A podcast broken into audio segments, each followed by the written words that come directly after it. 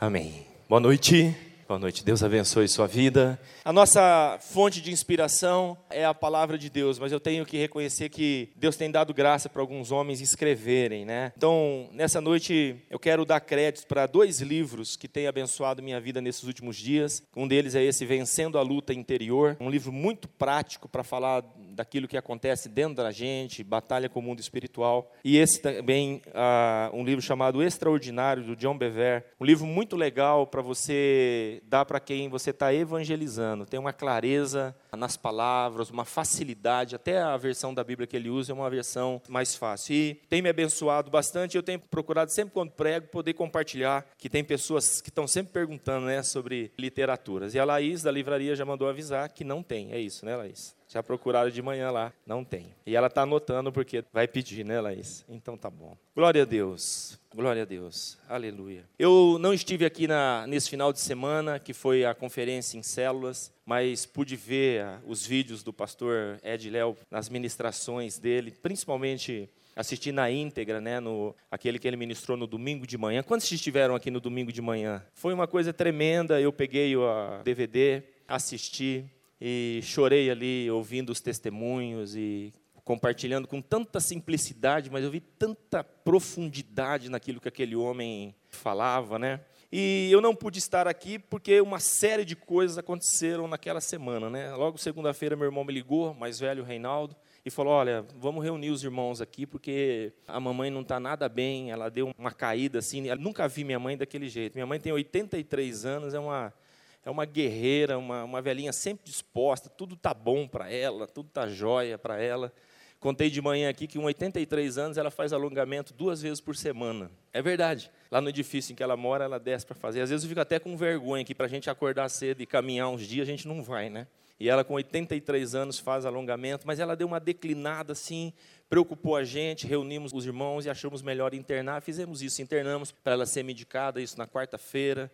Fizemos uma escala para os irmãos poderem se revezar ali no hospital e estamos nesse cuidado todo. Aí recebo, na quinta-feira à tarde, recebo um telefonema, era a Elisa, uma das jovens aqui da igreja, né, casada, dizendo, olha, tio Du, acabei de presenciar um atropelamento aqui e eu acho que foi o Caio que foi atropelado, Caio, meu filho. Falei, mas como assim? O que, que aconteceu? Estou com a cabeça com a minha mãe lá no hospital e atropelamento. Falei, meu Deus, mas o que, que houve? Ele falou, não sei, eu vou parar o carro para dar uma olhada tal e eu já tento acionar o Caio, ligar no celular dele, toca, toca, não atende. Eu acho que não podia, o pessoal do SEAT estava atendendo ele. Falei, meu Deus, esse moleque não atende telefone, né?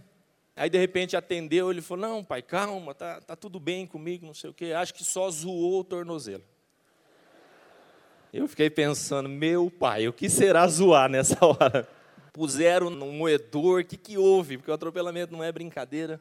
Então a Cidinha saiu correndo de casa, que foi ali perto de casa, deu atendimento. Daqui a pouco eu fui para lá. Enfim, Ciate levou ele para o mesmo hospital que estava minha mãe, internada. Caio aqui embaixo, aguardando liberar um quarto para ele. Ia precisar fazer cirurgia, colocar dois parafusos e fez e colocou. Ele está aqui, para a glória de Deus. Caio já está andando com mais tranquilidade agora, não é verdade, Caio?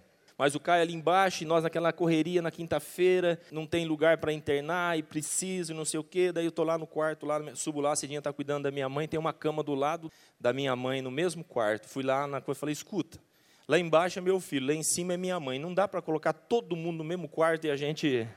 Dito e feito.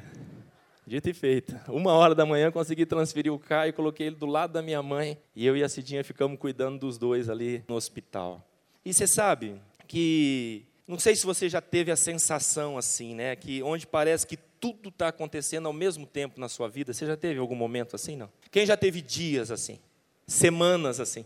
Quem já teve meses assim? Quem teve está vivendo anos assim? Sabe aquela coisa que parece que tudo resolveu acontecer ao mesmo tempo com você? Dias de tribulação, dia de incerteza, dias de dúvidas, dias de perguntas. Falou, meu Deus, mas por que que está acontecendo toda essa... Estava tudo certinho, estava tudo redondinho. Ainda mais eu, eu sofro quando a rotina...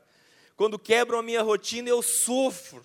Eu sofro porque 20 anos como bancário, se uma coisa que eu aprendi foi andar dentro das rotinas. Toda vez que tentam quebrar minha rotina, e eu acho que Deus está fazendo isso nesses dias. De propósito, Ele anda tum, quebrando a minha rotina, mas parece que tudo está acontecendo ao mesmo tempo. Você se identifica comigo ou não? Acontece.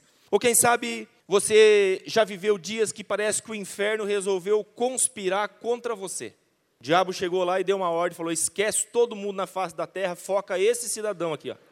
O nome dele é esse, o endereço dele é esse, mas atormenta ele. Atormenta. Já viveu dias assim? Você olha para Deus e fala: o que está acontecendo? Quem sabe são dias que você está vivendo exatamente esses dias dias de provações, dias de grande tentação. Sabe, hoje de manhã, eu não sei, eu falei sobre isso, eu não sei se foi muito claro, porque tem níveis de tentação que vai além da nossa carne. Você percebe que é algo que vem do mundo espiritual para te desestabilizar. Eu não estou falando de mim, dessa semana, não. Eu estou falando do contexto espiritual que nós vivemos. E quem sabe você vai se identificar com aquilo que eu estou falando. É algo que parece que é mais forte do que você. É algo que realmente parece que o mundo espiritual está conspirando contra a sua vida, tentando te levar para uma posição e para um lugar que você não quer estar. É provação, é tentação. Quem sabe para as mulheres que estão aqui, é um homem, né? Atraente, sedutor lá na sua escola, no seu trabalho. Você está andando em santidade e de repente apareceu esse cara, cheiroso, bonito, atraente, fala macia, ou quem sabe para os homens é uma mulher insinuante lá no seu trabalho. Quem sabe para muitos que estão aqui é uma oferta irrecusável. É só alguns princípios que eu vou quebrar, nada mais. Mas vou ganhar muito, muito dinheiro. Quem sabe para você que luta com a dependência química, está tentando se ver livre, se recuperar, restaurar a sua vida. O cheiro da maconha e da cocaína parece que está aqui, ó, perto de você, tão vivos. Quem sabe o cigarro e a cerveja parecem tão atraentes, te chamando para provar novamente. Ou para alguns, aquelas imagens na internet que teimam em não sair da sua cabeça.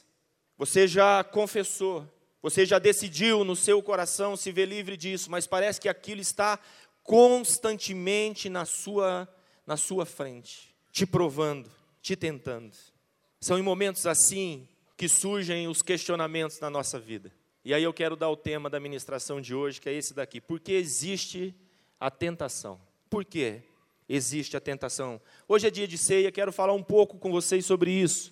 Porque o desejo de Deus é nos levar para um novo nível como igreja. E quando diz nos levar para um novo nível como igreja, tem a ver com você individualmente. No meio dessa multidão, Deus sabe exatamente as tuas necessidades e conhece também o potencial que há em você. E hoje de manhã eu disse que a estratégia do diabo é nos paralisar. É através das provações e das tentações nos fazer cair, tropeçar e nos manter num lugar de forma que nós não possamos ir ao encontro dos sonhos de Deus para a nossa vida e daquilo que Ele preparou para nós. Quando você lê os evangelhos, você vê Jesus se encontrando com pessoas, e todos os encontros que Jesus tem com as pessoas, ele promove uma mudança, ele promove uma transformação. Ele leva as pessoas de um estado de paralisia, de cegueira, de paralisia nas pernas, no braço, nos ouvidos, nos olhos. Ele tira aquela pessoa daquele estado e leva aquela pessoa para um novo nível nele. E o que nós não podemos, como igreja, nesses dias, é sermos enganados e ficarmos paralisados sejam pelas provações ou pelas tentações, e cairmos nessas armadilhas de Satanás. É comum, como pastores, a gente ouvir pessoas sinceras nos procurando aqui no, gabinete pastoral e fazendo perguntas como essa: por que a lascívia e o sexo ilícito parecem ser tão atraentes? Por que a tentação é tão insistente e poderosa? E eles dizem: Eu não quero me entregar à imoralidade, eu não quero levar uma vida imoral. Eu prometi a mim mesmo e à minha família que eu fugiria do pecado, mas eu não consigo cumprir a minha palavra. Pastor, por que que isso acontece? Pastor Ed Léo, na semana passada, deu um exemplo muito legal, falando de que nós somos tirados de um corpo, do velho Adão, e enxertados no novo corpo, que é o corpo de Cristo. Mas ele falou, mesmo enxertado, você nota que você ainda tem reações do velho homem. E ele citou o exemplo aqui a maioria de vocês não esteve, do frango, quando é tirado a cabeça do frango, ou o frango é destroncado, ele está literalmente morto. Mas se você notar, ele vai continuar ainda se batendo. E diz que as galinhas, os frangos, eles se debatem segundo ele, né? por três minutos o frango fica se debatendo. E o galo diz que é mais duro ainda. Se deixar ele se batendo, diz que vai três dias se batendo, bicho. Eu nunca vi galo assim, não é verdade? Galo da Indonésia, né? Se bate três dias. Mas sabe, os espasmos musculares ainda estão lá dentro. O que a gente percebe, daí ele disse, mas você sabe qual é o tipo de, de animal que mais se debate depois de morto? É o tal do cristão. E ele falou, às vezes se debate cinco anos, se debate dez anos, se debate quinze anos. Tem alguns que estão há 20 anos caminhando e ainda estão se debatendo, tendo estímulos do velho homem, espasmos do velho homem. E a gente, diante desse quadro, a gente pensa assim: às vezes a vida cristã parece desnecessariamente difícil, bem que Deus poderia facilitar as coisas para nós que o amamos. Já que tantos crentes pecam, muitas vezes arruinando suas vidas, parece lógico que Deus deveria estar sempre um passo adiante de nós, desarmando as minas colocadas em nosso caminho.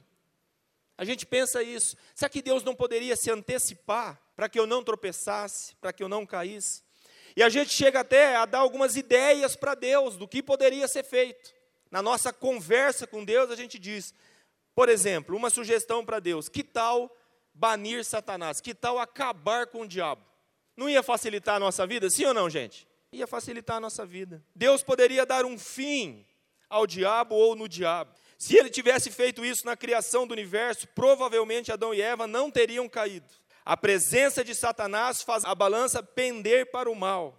Pensamos, sem a oposição do diabo e os seus demônios, poderíamos avançar com muito mais rapidez em nossa caminhada com o Senhor. Verdade ou não? Sim ou não? Nossa vida seria mais fácil sem a presença do diabo? Sim, ela seria mais fácil. Quantos aqui, sinceramente, já pensaram em dizer, Senhor, mas acaba com ele, tira ele logo da minha vida? Quantos? Tira logo. Mas nós sabemos que até que seja cumprido todo o propósito de Deus, isso não é possível. Diga para o seu irmão, não vai ser possível, meu irmão. E pelo contrário, nós vemos a palavra nos orientando, dizendo: olha, ele está aí, ele veio para matar, roubar e destruir, esse é o objetivo dele, de Satanás, e nós não devemos ignorar os ardis de Satanás, as suas armadilhas, as suas artimanhas. O apóstolo Paulo ensina dizendo: nós, como cristãos, temos que ter uma postura prudente, esperta, para não cair nos ardis de Satanás. Mas a gente sugere para Deus: falou, Deus, acaba logo com ele, que os nossos problemas vão acabar. Bom, não é possível. Então eu dou uma outra ideia para Deus: que tal, Senhor, diminuir a intensidade dos nossos desejos? Isso ia me ajudar bastante. Tiago 1,14 diz: Cada um é tentado pela sua própria cobiça, quando esta o atrai e seduz. Então eu penso, Deus bem que poderia diminuir a intensidade dos nossos desejos, de maneira que fosse mais fácil alcançar a pureza moral. Ué, Deus me criou, Deus sabe, que tal ele diminuir a quantidade de hormônios que tem em mim, que me faz pecar, que me faz cair? Que tal ele trabalhar com o meu libido para eu não ter tanta vontade nessa área moral, nessa área sexual? Ué, Deus não poderia fazer isso? Dar um toquezinho na minha vida e dizer: ah, você vai ficar sem desejo por uns tempos, até casar. Ui, que coisa fácil.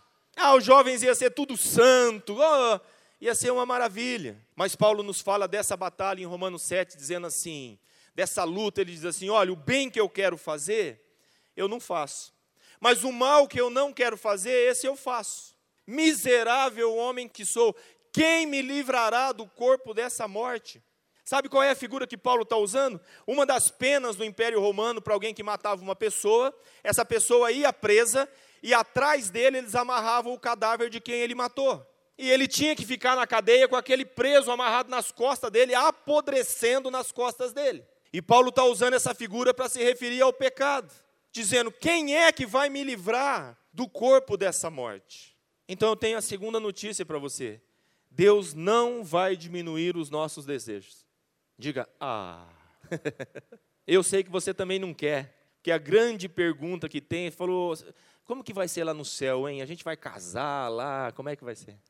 Deus não vai diminuir a intensidade do nosso desejo. Então eu dou a terceira sugestão para Deus. Então tá, não dá para acabar com Satanás, não dá para diminuir os nossos desejos. Então que tal Deus dar uma forcinha na nossa agenda? Reorganizar a nossa agenda e impedir que alguns encontros sejam promovidos. Então a gente até lembra de um exemplo. A gente pensa em Davi, no encontro dele com Batseba, dizendo: Olha, como é que pode? O rei saiu para passear ali no palácio e no exato momento tinha uma mulher tomando banho. O encontro dos dois foi a razão do pecado de Davi. Que tal se Deus acordasse Davi um pouquinho mais tarde?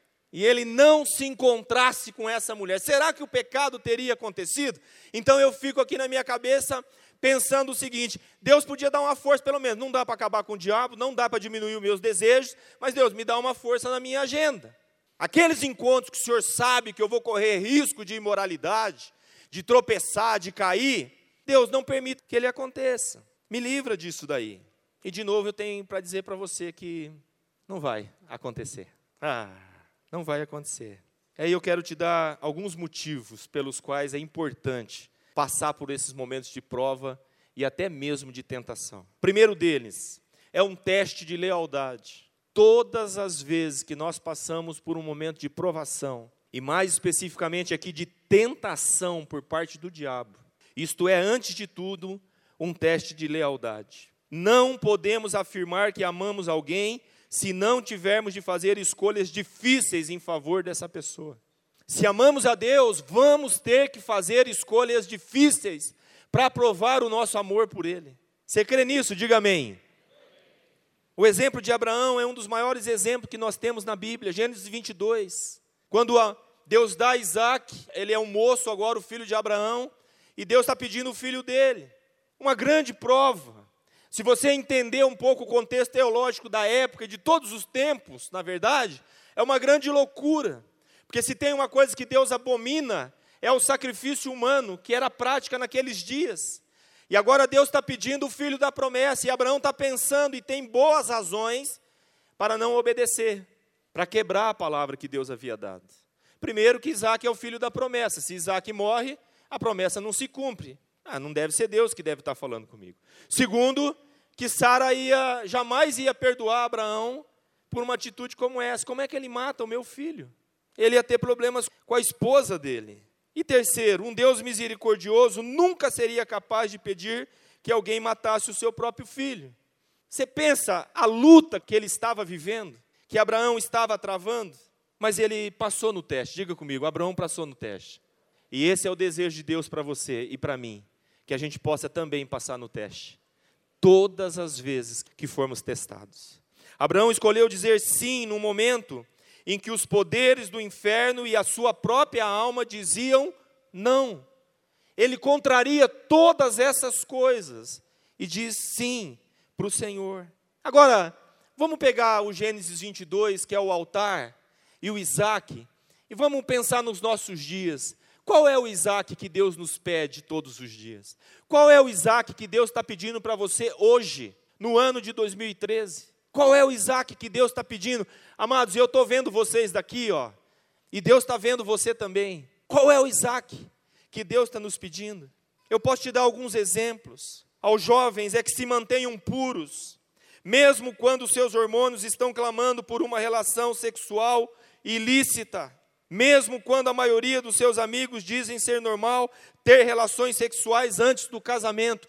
Todo dia o jovem filho de Deus precisa decidir se guardar e ir contra essa corrente, ir contra essa maré, que aquilo que é chamado de normal não é normal, é anormal. Normal é o padrão de Deus.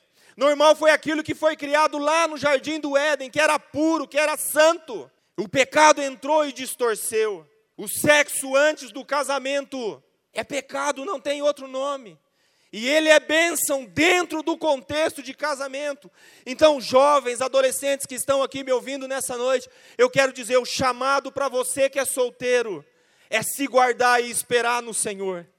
E todo dia é uma entrega, e todo dia é uma decisão a ser feita. Eu vou baixar os meus padrões e satisfazer os desejos da minha carne, ou eu vou contrariar toda a força que eu vejo aí fora e fazer a vontade de Deus para a minha vida e fazer a vontade de Deus, a vontade de Deus para a minha vida. O chamado para o jovem solteiro é o chamado de santidade. É um alto padrão. Eu falei aqui de manhã, né? Menino que quer namorar em braille. Sabe o que é isso não? Precisa tocar? Esse cara não é de Deus. Esse cara não é de Deus. Namoro santo é quando o menino guarda a menina. Quando ele mesmo leva para ela para mais perto de Deus. Olha, tantos anos pastoreando a nova geração, digo assim, namoro abençoado é aquele que o cara, ele já era um cara comprometido com Deus, começou a namorar, ele ficou mais comprometido ainda. Porque o namoro deve empurrar o outro para a presença de Deus, mais para a presença de Deus e não tirá-lo da presença de Deus. Namoro que rouba a sua comunhão com Deus é um namoro que tem problemas e vai dar problemas para você. O chamado do jovem é se guardar no meio desta geração. O chamado do dependente químico, me permita tocar, é dizer não a uma nova tragada todos os dias. É dizer não ao gole da bebida todos os dias. É dizer não à picada todos os dias todos os dias, renunciar, colocar no altar de Deus, lembrar que Jesus te libertou e você não precisa voltar para este lugar. Ainda que o seu organismo clame por isso, você não vai para aquele lugar. Você vai para o altar de Deus, naquele lugar você se entrega, você geme, você clama e prova não a abstinência, mas prova uma libertação profunda diante do Senhor. João 8,32 diz: E conhecereis a verdade, e a verdade vos libertará. A palavra ainda diz: Se o Filho vos libertar, verdadeiramente sereis livres. É uma renúncia. Nota, é linda a história de Abraão, mas o altar do sacrifício é presente todos os dias na nossa vida, e cada um de nós aqui tem áreas diferentes que precisam ser entregues. Que precisam ser entregues aos casados é que vocês cumpram os votos que fizeram no dia que se uniram diante do Senhor. Que sejam fiéis um ao outro. Você votou no altar de Deus. Naquela época estava tudo bem, a gente passa por luta, por batalha, por adversidade. O divórcio não pode ser uma opção para nós, não, gente. Não pode ser. Não pode ser. Coisas acontecem. Tropeçamos, caímos. Mas sabe, da última vez que eu preguei, eu falei, mas me permita repetir, porque isso é tão forte tem virado uma opção, a primeira opção entre os cristãos que têm problema no seu casamento. Tem virado a primeira opção. Eu deixo. Tem gente que acha que trocando de parceiro vai resolver todos os seus problemas. Não vai. O problema é a minha mulher, eu vou arrumar outra mulher, resolveu tudo. Não vai. Não vai resolver. Porque tem muita coisa que está aqui dentro, que precisa ser resolvida aqui dentro de mim. Vocês estão entendendo o que eu estou dizendo? A troca de parceiros não resolve. Ah, pastor, pecou contra mim, eu não quero saber mais.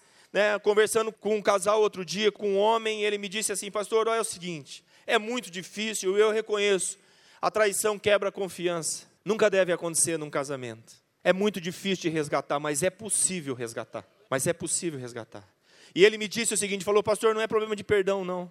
Está perdoada, mas não quero continuar mais casado com ela. Eu disse para ele: sabe o que você está dizendo? Mais ou menos você está tentando me dizer o seguinte: como se Jesus chegasse, você fosse pedir perdão para Ele, e nós somos pecadores e precisamos do perdão de Deus.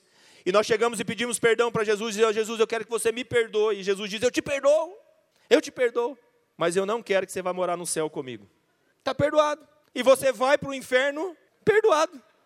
Agora, quantos de vocês recebem isso? Isso é uma loucura. Mas eu não entendo, sabe por quê? Porque o sacrifício de Cristo na cruz é um sacrifício de perdão e de restituição. Nós perdemos um lugar em Cristo quando Ele morre na cruz. Ele está nos perdoando na cruz, mas está nos restituindo o lugar de comunhão com Deus na cruz do Calvário. Então não pode ser apenas está perdoado, mas não quero conviver. Às vezes fazemos isso entre nós, irmãos. Pastor, está perdoado, irmãozinho da célula lá, está perdoado, mas é o seguinte: vou procurar outra área pastoral para conviver. Quero fazer um acordo com ele. Se ele sentar embaixo, eu sento em cima. Se ele sentar em cima, eu sento embaixo. Não. O perdão restitui o lugar de comunhão. E olha aqui, eu não estou sendo simplista e nem dizendo que é fácil, mas estou dizendo que no corpo de Cristo há recurso para restauração. Há recurso para restauração. Nós já vimos aqui deste púlpito gente que estava divorciada divorciada. E Deus restaurou o casamento. E a advogada que tinha feito o divórcio foi convidada para ser madrinha agora da nova união. É verdade. Está aqui no nosso meio. Deus faz. É possível perdoar. quando a obra acontece aqui dentro, então o Isaac, nosso como casal, é levar essa aliança até o fim. Quem pode dizer amém para isso? O divórcio não pode ser uma opção simplista para nós. Nós não podemos aceitar isso. Mas, pastor, mas tem gente divorciada? Tem. Quando existe uma atitude contumaz de uma das partes. Quando uma das partes diz assim: Eu não quero e eu vou continuar nessa vida, eu vou continuar adulterando, eu vou continuar pecando, eu quero levar essa vida na lama, eu não quero saber de Deus. Isso é uma coisa. Mas quando acontecer uma situação e existe quebrantamento, e existe desejo de cura, ah, nós precisamos ir para esse lugar da cruz e perdoar e restituir. Amém, amados? Isso é muito importante. Um dos primeiros passos para lidar com a tentação é encará-la como uma oportunidade de testar a nossa lealdade ao Senhor. Eu gosto muito do exemplo de José, Gênesis 39, de 7 a 9, está aí o texto. Ó. Esse menino, esse jovem, ele estava numa situação de adversidade total na vida dele. Ele foi vendido pelos irmãos, renegado pela família, vendido como escravo, está numa situação como escravo no Egito. E nessa condição aparece a mulher de Potifar, que é um, um homem chefe da guarda que o pegou e levou para trabalhar na sua casa. Confiou tudo a José. E essa mulher agora está dando em cima do José. Que eu falei daqueles encontros imorais. José está vivendo um momento como esse, exatamente aqui nesse contexto. Ela chega para ele e diz: Zé, estou gamada em você, Zé. Zé, você é cheiroso demais. Não, mas e, mas e o Potifar? Que Potifar? É por fora agora. Está por fora. Meu negócio é você, Zé. Você é o cara, Zé. E a proposta dela é indecente mesmo, é direta, é objetiva, como nós estamos vivendo nos nossos dias hoje. Quero transar com você, quero ficar com você, no, no sentido mais amplo da palavra. E aí José diz assim para ela: Como, pois, posso eu cometer este grande mal e pecar contra Deus? Amados, isso para mim é lindo, porque não bastasse o cuidado que ele tinha com o patrão dele, que acolheu José na casa dele, a principal figura de José é o temor que ele tem com relação a Deus. E ele diz assim: pecaria eu contra o Senhor. Amados, que nível de compromisso, que entendimento do que é servir a Deus, do que é temer a Deus. E você pode dizer, mas José era um cara especial, pastor, ele era filho do patriarca. Nada, ele era como eu e você. E mais, Sabe que às vezes a gente usa as situações adversas da vida para justificar o nosso pecado. Me perdoa a palavra, José estava totalmente lascado aqui. Família não liga para ele, ele está trabalhando como escravo. Aí você pensa assim, mas que que nem está uma pecadinha? Eu já estou ralado mesmo. Deus vai entender, ele pecou porque ele estava numa situação adversa.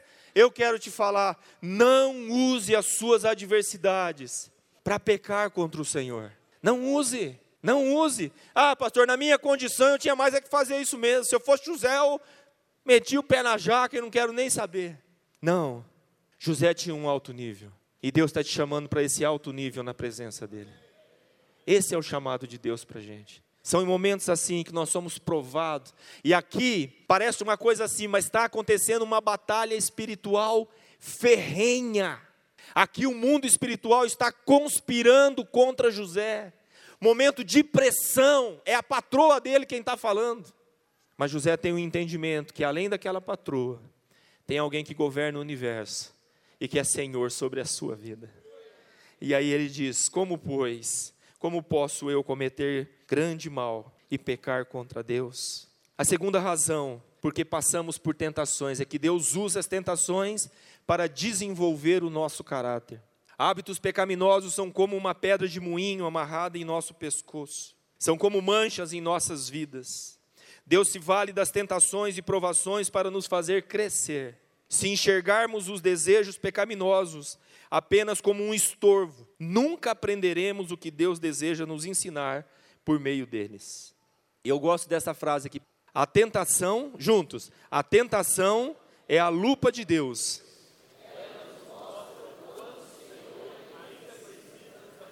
ainda precisa nos aperfeiçoar. Quando passamos por tentação, é como se Deus colocasse aquela lupa em nós. Olha o que diz Deuteronômio 8:2: E te lembrarás de todo o caminho pelo qual o Senhor teu Deus tem te conduzido durante estes 40 anos no deserto, a fim de te humilhar e te provar, para saber o que estava no teu coração, se guardarias ou não os seus mandamentos. As provas, as lutas têm a finalidade de provar aquilo que está dentro do nosso coração. E essa é uma outra grande verdade que eu quero que você leia comigo, juntos, vamos lá.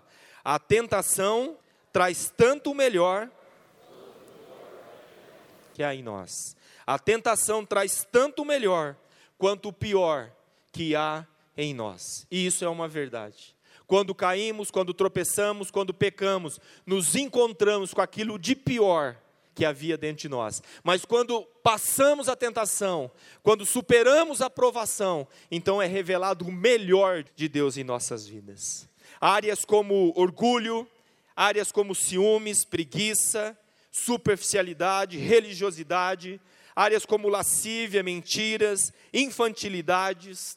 Como tem gente infantil ainda na igreja. Como tem gente esperneando que nem o frango que já perdeu a cabeça. Como tem gente cheia de dói-dói ainda na igreja. Olha, Deus está nos chamando para um nível de maturidade, amém, amados? Muito importante para aquilo que Deus quer fazer nas nossas vidas. Nós não somos donos de nada, nós somos servos. Servos.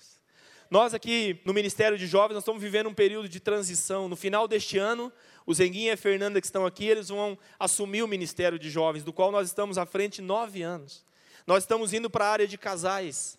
Vamos estruturar, ajudar estruturar o ministério com casais. E o Zenguinha e a Fernanda estão aqui falando com os jovens sobre essa mudança.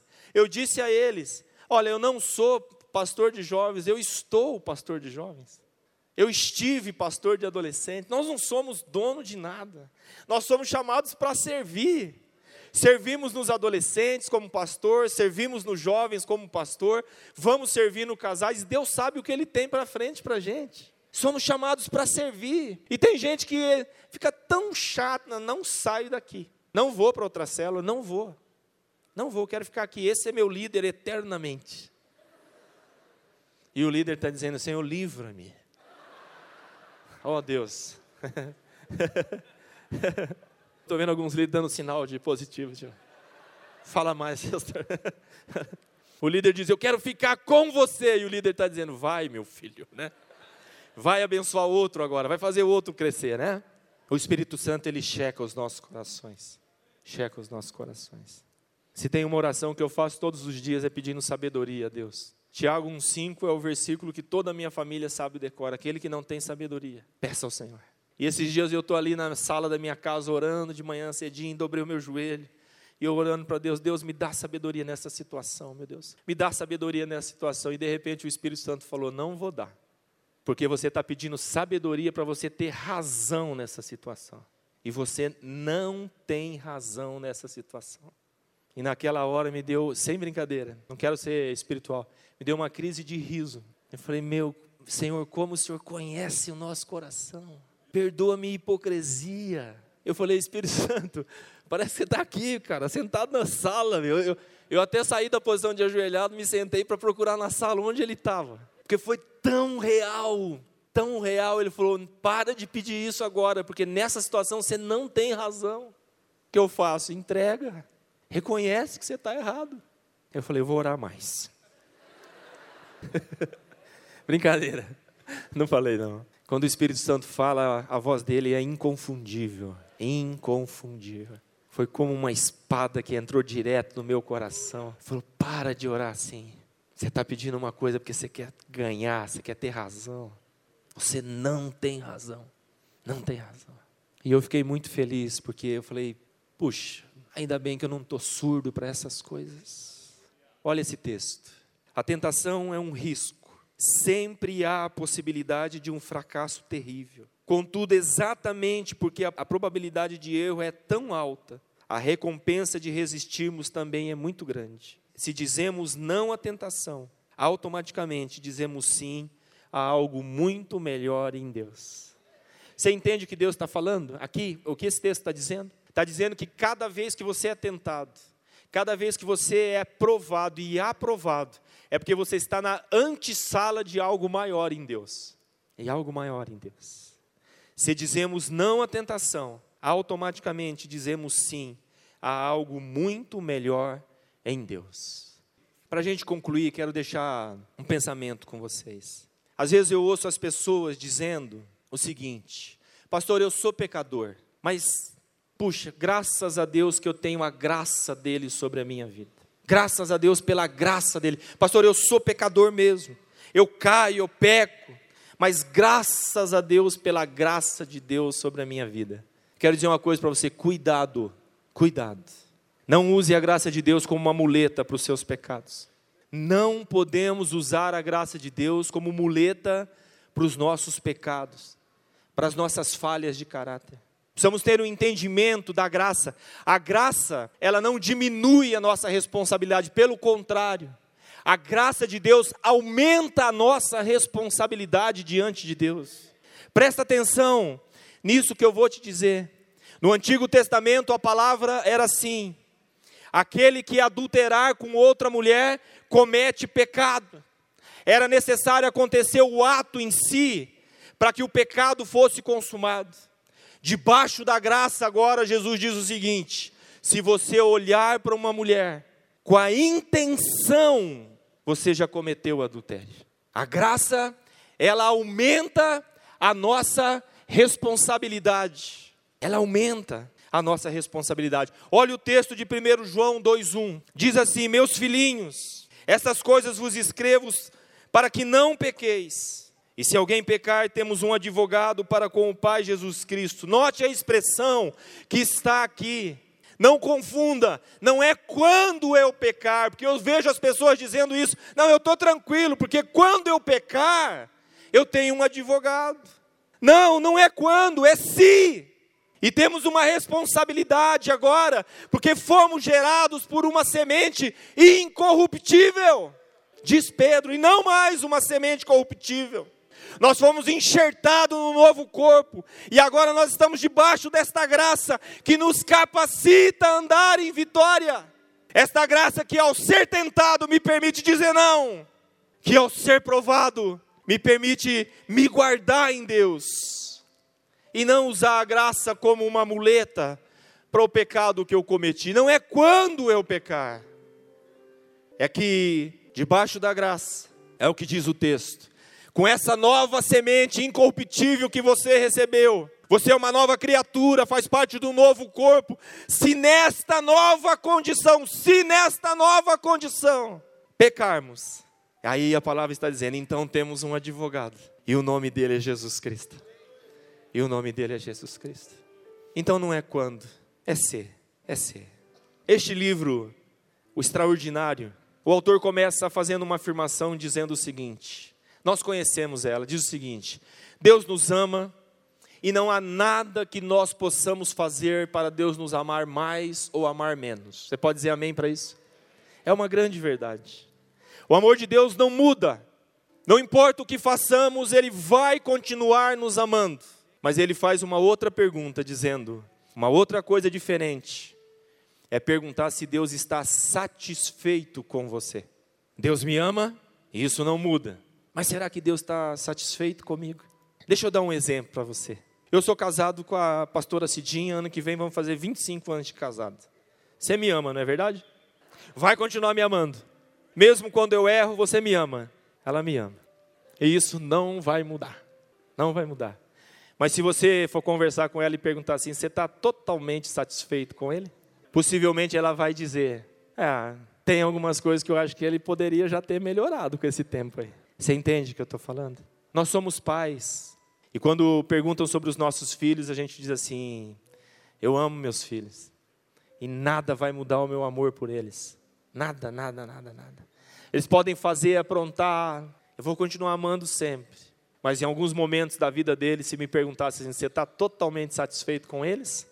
A minha resposta como pai seria: não, tem áreas que eu não estou satisfeito com eles. Será que Deus está satisfeito com você? Ou será que estamos vivendo além daquilo que Deus nos chamou para viver para Ele? Será que diante das provas nós estamos dizendo sim para o Senhor? Será que diante das tentações nós estamos discernindo que é apenas uma antessala de algo maior em Deus? e não caindo? Será que nós estamos agindo como José e tendo uma revelação maior deste lugar, da presença do Senhor, do que ele significa para nós. Sabe, amados, nós estamos diante da ceia do Senhor, da mesa dele. Foi uma das ordenanças que Jesus deixou. Vocês vão fazer isso em memória de mim. Em outras palavras, Jesus estava dizendo: olha, todas as vezes que você participar do pão e do cálice, eu quero que vocês se lembrem do que Jesus queria que nós nos lembrássemos: do seu sacrifício na cruz e dessa graça que foi derramada sobre nós, para vivermos uma vida de vitória nele. Você pode dizer amém? Feche os seus olhos. Antes de participarmos da ceia, eu quero orar com você nessa noite. Pai, eu quero te louvar, Senhor, e bendizer o teu nome, porque a tua palavra é mesmo como uma espada de dois gumes, Senhor. E ela nunca volta vazia, ela sempre produz algo no nosso coração. E a minha oração, a nossa oração nessa noite como igreja, é para que o Senhor cumpra o teu propósito através desta palavra, meu Deus. Vem de encontro aos nossos corações, Senhor. Ajuda-nos, dá-nos entendimento, dá-nos compreensão do que é andarmos debaixo desta graça do Senhor. Ajuda-nos no momentos, nos momentos de prova, Senhor. Ajuda-nos nos momentos de tentações. Quem sabe nesse exato momento, alguns que estão aqui neste auditório, ou alguém que nos acompanha pela internet, passa um momento de grande prova. Nós oramos para que ele seja sustentado por Ti agora, Senhor. Que ele prevaleça, que haja vitória, Senhor. Em nome do Senhor Jesus. Abençoa-nos, Pai. Sustenta-nos, Senhor e amplie o nosso entendimento. É o que nós te pedimos, em nome de Jesus. Amém e amém. Você pode dar um aplauso ao Senhor?